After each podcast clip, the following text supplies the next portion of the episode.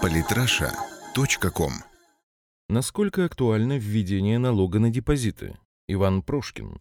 В прессе в последние дни активно обсуждается возможность введения в России налога на депозиты, хранящиеся в российских банках. Такую идею озвучил во время лекции в финансовом университете РФ заместитель министра финансов Алексей Моисеев. По его словам, на данный момент это предложение не обрело еще форму законопроекта, однако в финансовом ведомстве уже активно размышляют, каким способом подобную меру можно будет воплотить в жизнь. По депозитам есть в России совершенно исключительный в мировой практике налоговый вычет, когда люди в принципе не платят по ним ничего. Человек, имея миллиард рублей на депозите, а такие люди есть, их довольно много, не платит никаких налогов с доходов своих депозитов. Так больше делать нигде нельзя, заявил чиновник. Судя по всему, данную инициативу Минфина или как минимум самого Моисеева можно рассматривать в качестве еще одной попытки увеличить поступление в кубышку страны и решить проблему бюджета дефицита. При этом отсутствие у ведомства четко сформулированных планов можно воспринимать скорее как попытку прощупать почву и узнать реакцию населения, а не реальное предложение.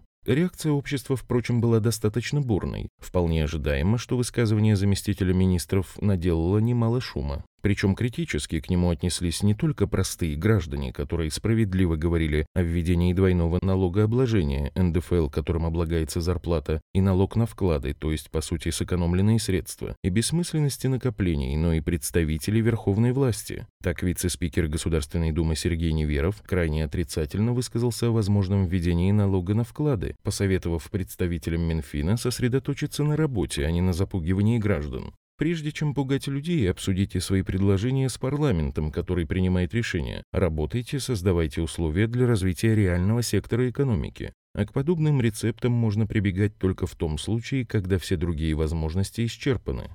Сергей Неверов. Подобная негативная реакция, судя по всему, стала причиной того, что вскоре тот же Алексей Моисеев выступил с опровержением собственных слов, заявив, что на самом-то деле никакой подготовки к введению налога на депозиты в недрах ведомства не ведется.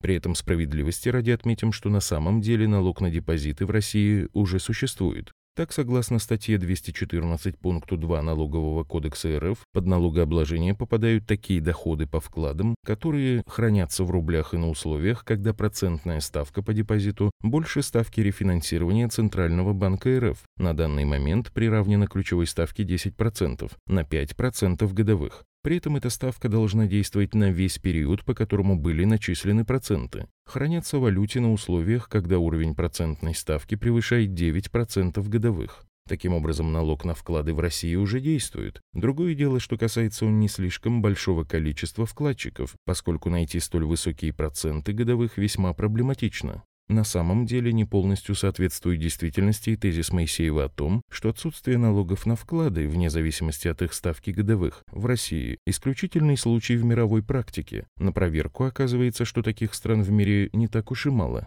Одним из показательных примеров является Литва, где подобный налог действует с 2014 года. Там доход на проценты облагается налоговой ставкой в размере 15%.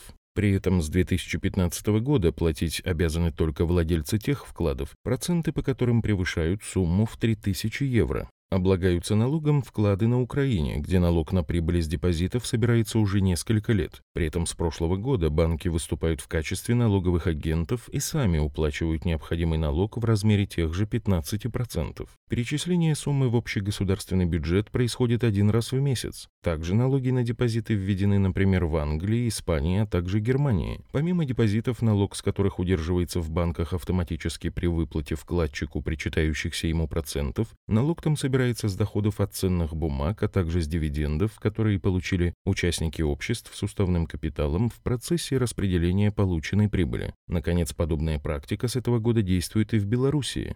Естественно, это не полный список стран, где действует подобная практика налогообложения. При этом даже перечисленных примеров достаточно для того, чтобы показать, вариантов подобных сборов существует масса, причем в большинстве случаев они так или иначе дифференцируются. Именно поэтому многие граждане, комментируя предложение Минфина, отметили, что подобная практика может быть справедлива, но для вкладов большого размера, пополняющихся, например, не за счет сбережений граждан, а являющихся самими по себе исключительным источником доходов. Несмотря на это, в современных российских условиях идея введения очередного налога на доходы физических лиц пока явно не приживется. Кризисные явления в российской экономике привели к снижению доходов населения и ухудшению уровня жизни, а самое главное – уменьшению сбережений, скудных и без нового налога. Только за последние годы доля людей, имеющих накопления в России, снизилась с 62 до 57%, хотя при этом Сбербанк CIB отмечает, что в количественном выражении сбережения россиян растут. Непосредственным результатом принятия нового налога также станет, вероятно, отток денег из банков. Это простимулирует потребление, но и непосредственно скажется на финансовом секторе, который лишь сократится.